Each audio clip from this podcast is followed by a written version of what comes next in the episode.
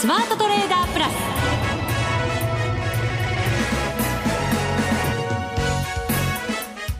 全国のリスナーの皆さんこんにちは。内田まさです。ここからの時間はザ・スマートトレーダープラスをお送りしていきます。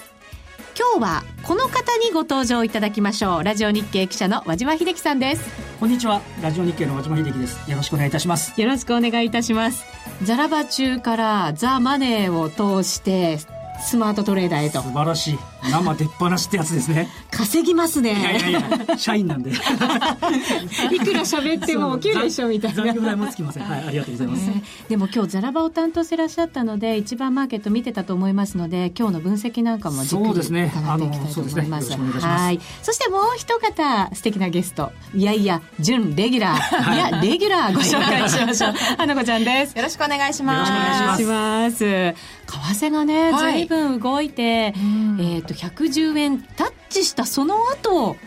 あれ？みたいな。しかもダービー始めた1か月前はまだ105円とかでしたからね。びっくりですよ。ね。いい時期にまたダービーをやったかなっていう感じがしますけど、はい。はい、ここからの動きがだから気になるよね。また始まるんですよねダービーが。それに向けて今日は。作戦を練りたいと思います。なるほど落ち着かない。気持ちが落ち着かない。ボラが上がってますからね難しいですよね。ですよだから方向ちゃんと捉えられればいいけれども、はい、そうじゃないとやっぱりその分損しちゃいますし。逆にいっちゃうとっていうね対処法もね大変ですよね。ただやっぱりちゃんとしっかり損切りして、そこからまた入り直せばまたやり直しも効くんですけどねね。花子ちゃん。もう入れないっていう状態が長く続いてて。そうなんですよね、ね、うん、ドル円なんかも、はいもうこの辺で止まるんじゃないの？この辺で止まるんじゃないの？と思いながらおしめらしいおしめもないまま100等円までいっちゃいました、ね、株式市場から見てても為替のドキドキ感がやっぱりねちょっとどうなってんの？みたいな、急に動き出してみたいな、ね、感じで見てましたよね。そうですよね、はい、その為替を材料に株も9月末上がってきたところがあると思うんですけど、ねはい、10月になってどうなんだろう。でまた10月だからこそ嫌な感じがしますよね。ね。10月ってのはやっぱりこう変動の大きい月ですからね歴史的に見てもですね、はい、やっぱり10月かともしかしたら思わせて1日から思っちゃいましたからね。ね本当そうですね、はい、今日じっくり和島さんにもそしてこの後福永さんとも電話をつないでお話を伺っていきますのでたっぷり凝縮した濃い話を伝えていきたいと思います。それでは番組進めてまいりましょう。この番組を盛り上げていただくのはリスナーの皆様です。プラスになるトレーダーになるために必要なテクニック、心構えなどを今日も身につけましょう。最後まで番組にお付き合いください。この番組はマネックス証券の提供でお送りします。よーいドンなんとなくタイミングが悪かったですね。ザ・スマートトレーダー計画、用意ドン、ここからお送りしてまいります。まずはですね、為替の動向について分析をしていただこうと思います。現在のレートからご紹介していきますね。ドル円が108円84銭から85銭、ユーロ円が137円46銭から47銭あたりということで、ドル円100等円タッチしてからちょっと下の方向なんですよね。本当に100等円つけて、いやー、まだ止まんねえのかっていう感じだと思った瞬間の反転でしたですからね。うん、このあたりすごい値動きでしたよね。うん、そうですね。私110円超えたところでちょっとロングしたいと思って待ってたんですけど。わお。あの、すぐに決済、あの、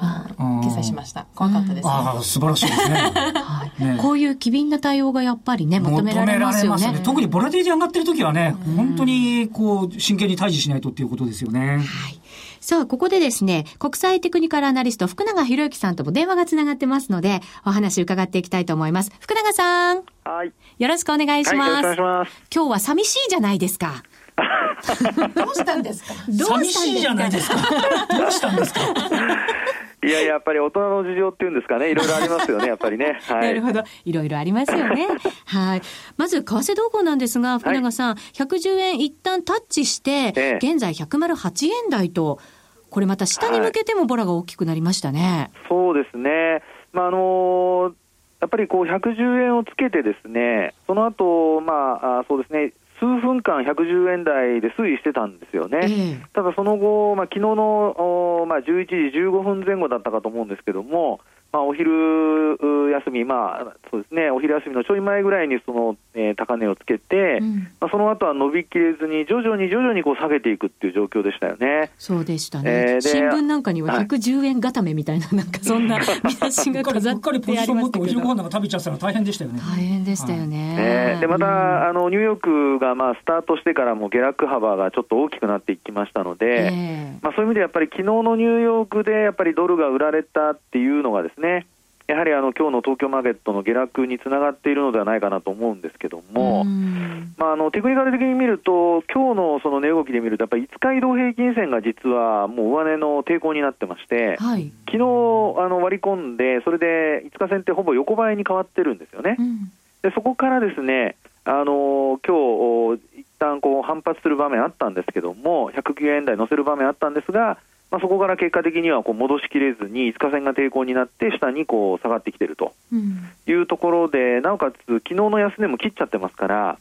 まあ、これがやっぱりちょっとこう売りをあの、まあ、誘発したというか、ですね、まあ、そんな状況になっているのかなっていうところだと思いますね。うんここまでのこの上昇のスピードが非常に速かっただけに、はい、調整の仕方、はい、時間的な調整になるのか、幅の調整になるのか、気になるところなんですけれども。はい、そうですね。あのただ、まあ基本的にはあの、例えばトレンド系の、まあ、チャート指標を見てもですね、ええ、まあ、今のところ、例えばあのボリンジャーバンドなんか見ても、あのプラスシグマが上向きなんですよね。もうだってこれ、結構な勢いで上がってきましたから、はい、まだまだ勢いある感じのボリンジャーバンドですよね。うん、そうですね。ただ、まあ、今日のそのニューヨークでどうなるかにもよるんですけども、仮にこのままプラスシグマ割り込むような状況になるとですね、えーまあ、ちょっとこれやっぱり25日線あたりまでのあの、まあ、円高ドル安っていうんですかね、まあ、そのあたりが考えられますので、はい、まあ、そういう意味ではやっぱり今日今晩の動きというのがすごく重要で、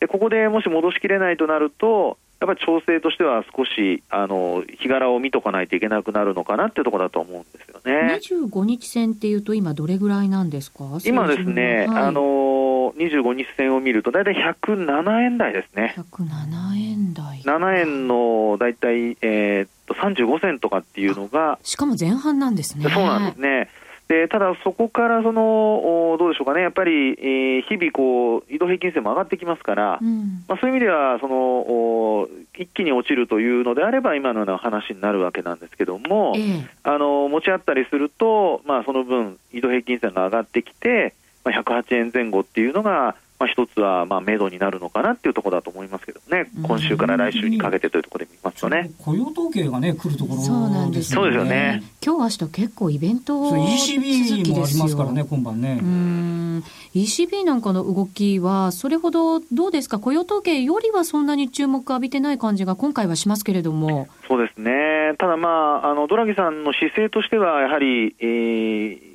まあ、ユーロをですねあの安くしたいというわけではないんでしょうけども、えー、やっぱりデフレからデフレに陥りたくないっていうところはあるでしょうから、うん、でやっぱりあの昨日ですかね、やっぱり発表されたドイツの経済指標なんかはあんまり良くないので、そうですね。えー、ですからそう考えると、あの今日の、えー、ユーロドルの反応を見ても、うん、やっぱりあのユーロがまあ弱いんですよね。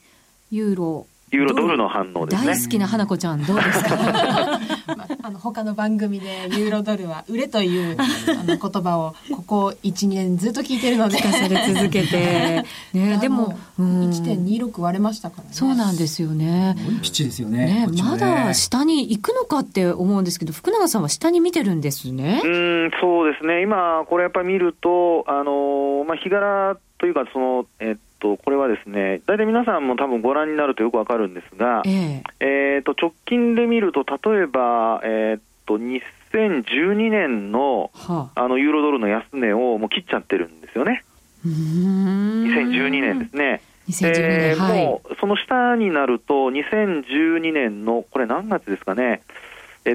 と、7月 ,7 月そうですね、7月になりますね。7月の、あの、まあ、安値でいうと1.20とかですね。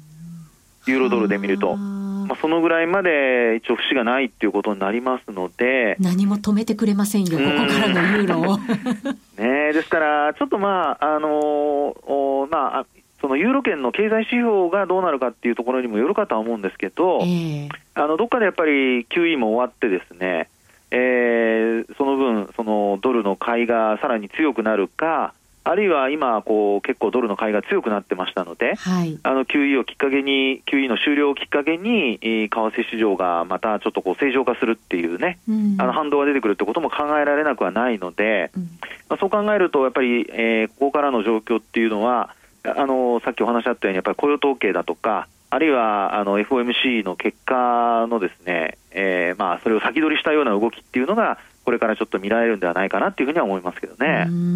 なかなかこう、ボラティリティ落ち着かない感じの動きが考えられるかもしれませんね。うんそうですね。ですから、やっぱりこうね、えー、ドルのその反落も急に1円ほど反落したりだとかっていう流れになってますから、えー、まあ、そう考えますと、あの、まあ、これまでの上昇が、まあ、その、リバースということで、あの、逆回転するっていうことも十分考えられますので、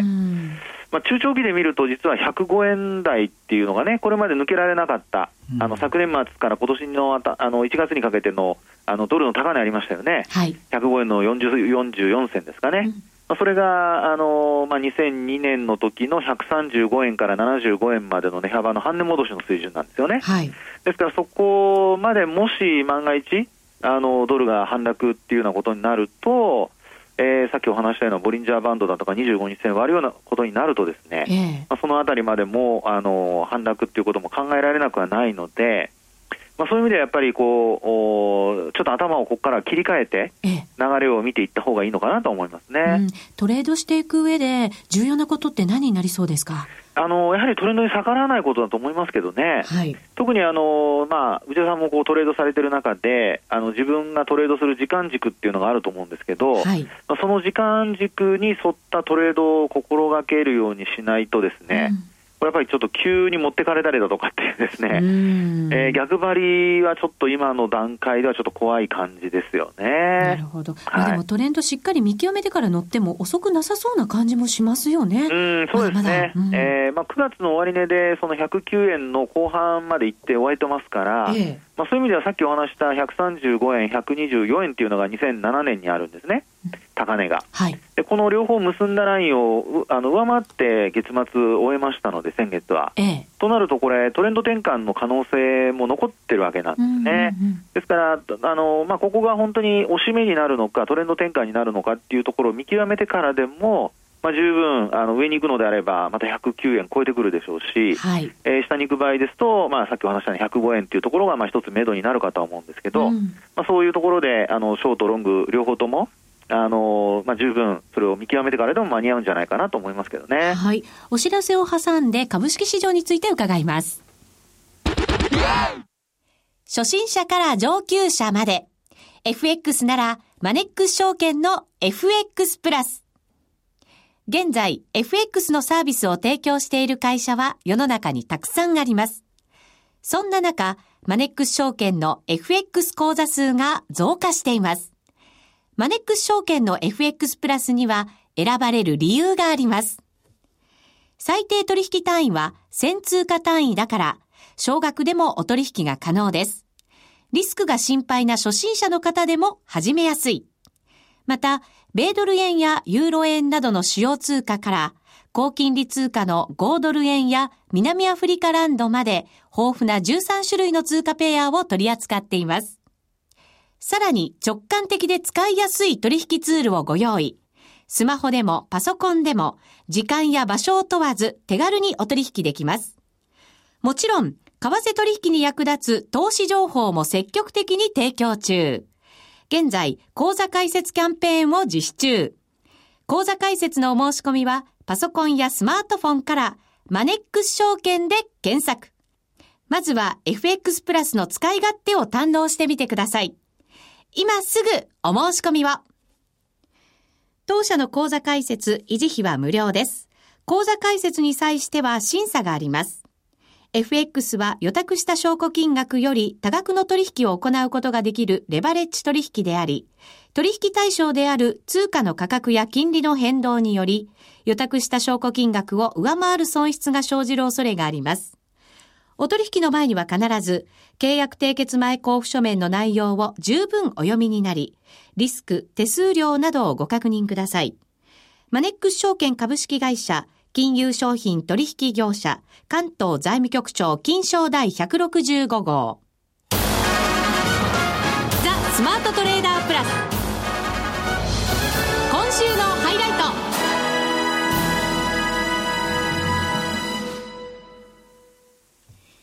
それではここからは株式市場についてお話を伺っていきます。まず日経平均株価、大引けが420円26銭安、15,661円99銭となりました。福永さん、はい、厳しい下げになりました。そうですね。まあニューヨークがやはり230ドル以上下げてますからね。で、これ、あの、まあ一つ言われているのは、あの、まあロイターなんかの記事を見ますと、アメリカ国内、特にあの、なんかテキサスみたいですけども、エボラ熱ですかね、はい、これ、国内で感染が確認されただとか、まあ、これだけ聞くと、なんで株価が下がるんだろうと思うかもしれないんですけど、うん、これによってですね、あの人の動きが、まあ、あの移動が、まあ、少なくなると。制限されますよね。えー、でそれによって、航空関連株だとか売られてるんですよね。うん、えー、ですからあの、そういったこう影響で、やっぱりニューヨークダウが、まあ、下落している。でなおかつ経済にもそういったこうあの移動がなくなると停滞する可能性がありますので、まあ、それもちょっと嫌気されて売られていると、でさらに10月には QE が縮小するっていう、まあ、終了するというですね、まあ、そういうあの、まああえー、話もありますから、まあ、そうなりますと、やっぱりどうしても換金が先にこう動い換金が優先されてしまうというような、まあ、そういう流れで、まあ昨日日本あのニューヨークダウは下落しているって流れだと思うんですね。これあの、その前の欧州も下げてて、欧州がやっぱりドイツの先ほどあったように指標良くないっていうのと、はい、あとアメリカの ISM も良くないってあるんですけど、はい、ただあの、CME、あのシカゴの225先物って、1万5870円で打ち返ってきてて、はい日本の引けは1万5600円台なんですよね。こう日本で下げ幅拡大しちゃったってのはちょっと地合い良くないなって感じするんですけど。いや、本当そうですよね。はいでまあ、その背景になるのは、やはり、まあ、こあの日本時間になってから、先ほどの、まあ、話ではないんですけど、円高に触れたっていうのもあると思いますし、はい、あとはやっぱりもう、和島さんもよく取材されててあれあの、お話しされてると思うんですが、やっぱ今週に入って住友商事が大幅なそ、の、ね、減損処理で下方修正したとかですね、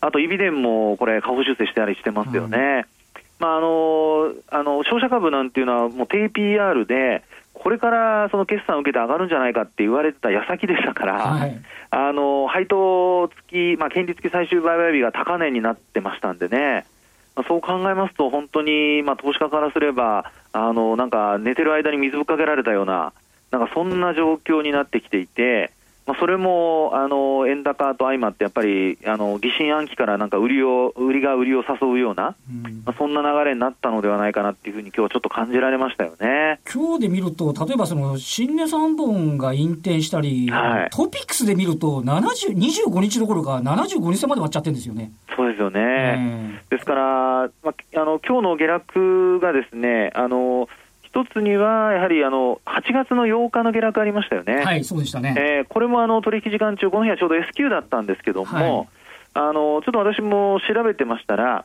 今日もあの、えー、全業種、33業種全部下落してるんですよね。でこれ、あの8月8日、多分あの8月8日以来だと思うんですけども、そうです、あの陰線は8月8日以来ですね。そうですよね、はい、ですからあの、そういうところで見ると、あのこの時もやっぱり75日線割り込んだりして、うん、その後翌営業日、これはすごく重要なんですが、やっぱりこう反発できるかどうかってとこなんですよね。あの時は本当に8月8日でどうなっちゃうのと思ったら、はい、翌週からはちゃんとまた上昇トレンドに戻ってったんですよね。本当そうですよね。はい、ですから、まあ、今回も同じパターンになるのか、あるいは戻しきれずに、まあ、雇用統計がね、週末控えてますので、明日控えてますので、なんとも言えないんですけども、えー、このあたりのその、まあ、日程のあやというんでしょうか、はい、これがね、本当にどういうふうになるのかっていうのは、すごくあのポイントだと思うんですけど、もし戻すようであれば、これはやっぱりあの、まあ、一過性の下落で終わる可能性が出てくるのかなとは思うんですけどね。ちょっと外部環境としても、やっぱりちょっと欧州だったり、今まで上げてる時は、あまり意識せず、なんか、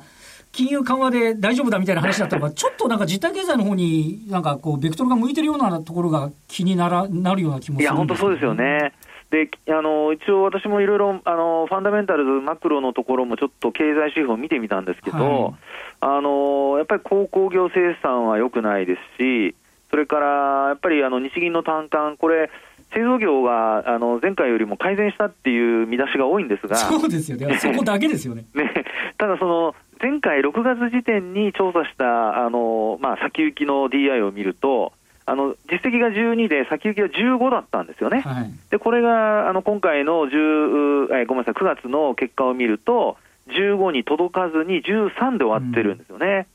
うん、ですから、ちょっとなんかこう、まあ、これまたちょっとあの話が戻るかもしれませんが、住友商事だとか、イビデンのその、まあ、計画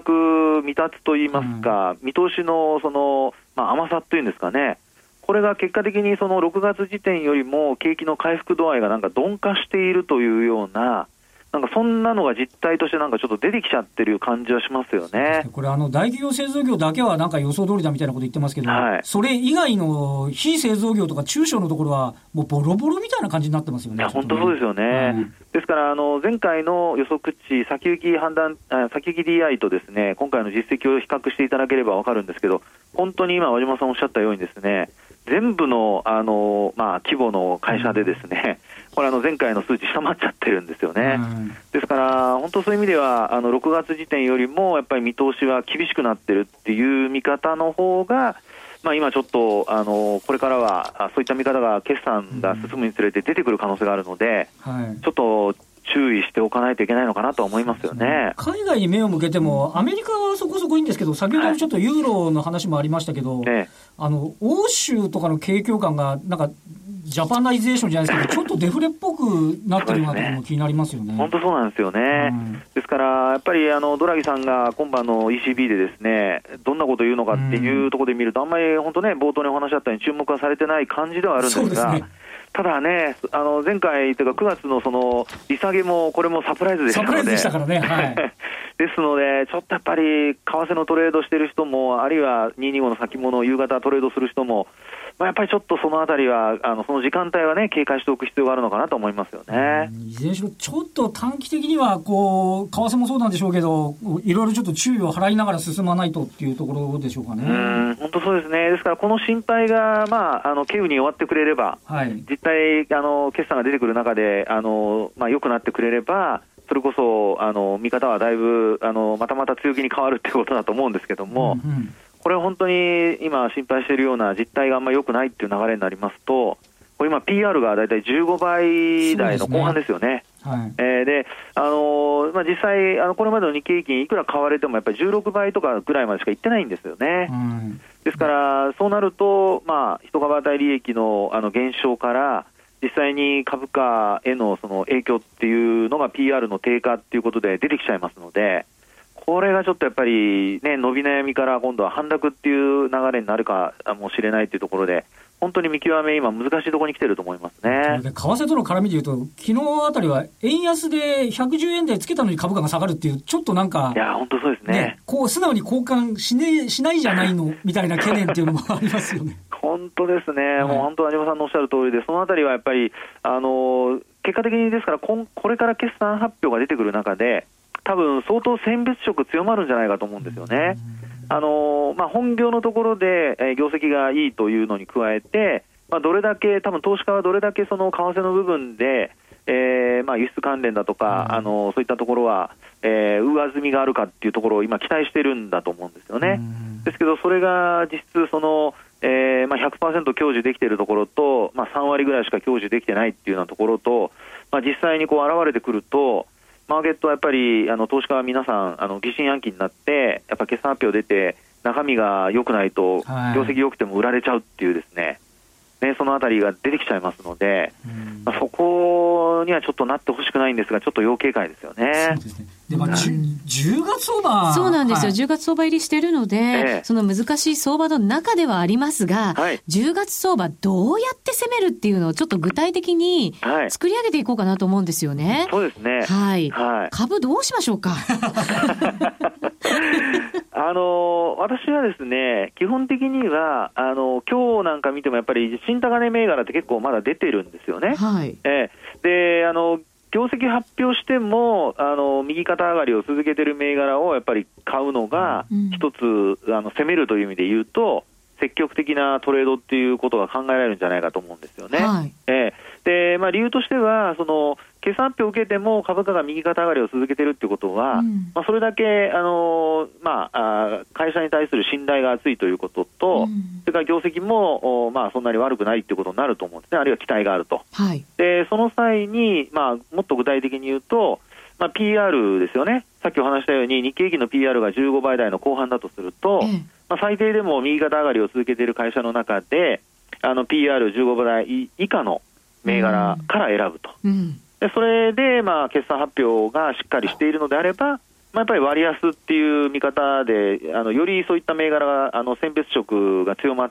て、うん、あの買われるっていうのが際立つ可能性もありますので、はい、それが一つですね、はい、で、まだ時間大丈夫ですかね？まだ大丈夫です。はい、あと、新興市場なんですけど、新興市場、はい、はい。これあの、今回もですね実はあのこれも和島さんもよく指摘されてるお話なんですが、やっぱり新興市場から今回、崩れてるんですよね、はい、あのママザーズだとかジャスダックがやっぱり高値を更新できてなくて、はい、でそこからあの結果的にやっぱり日経平均株価も崩れてきたっていう流れなんですね。ええ、ですからあの、まあ、どうしても怖い、あるいはあのそこね、確認したいっていうふうに思われる方は、まあ、やはりあの8月の時も新興市場、マザーズから反発してますので、うん、まあ、そういう意味ではやっぱマザーズ指数のこの下落がどっかで止まって、はい日経平均株価よりも先にやっぱ底打ちするっていう状態を確認することですね。はい、まあ、それができれば、まあ、基本あの個別株あの全体的にも底上げっていう流れになるでしょうから、はい、まあ、そういったところも一つあの確認材料として見ていただくといいかなと思いますけどね。なるほど。先行しているその新興市場ですよね。はい、ここがいつ底入れしてくるのか、えー、はい。で、どう動いていくのか、そうですね、このあたりがポイントになりそうですね。はい。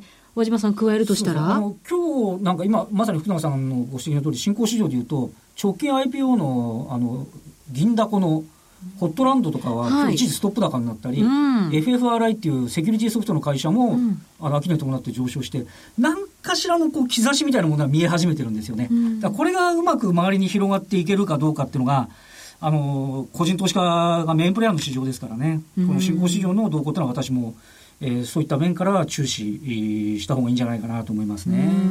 続いて為替ですけど、花子ちゃんどう攻める、はい、うん、絶版的なドル高の中で、今、ニュージードルを売りたいなと思ってまして。はあ。介入の報道もあったし、うん、あの、ニュージーランドの首相が、0.65をターゲットにみたいな発言もあったので、うん、今0.78ぐらいですからね、はい、首相がターゲットゾーン言うのすごいですよね、びっくりですよね。びっくりしますよね。中央銀行のね総裁が言ってたんですけど、ね首相まで言っちゃいますか。ね、国を挙げてですよ。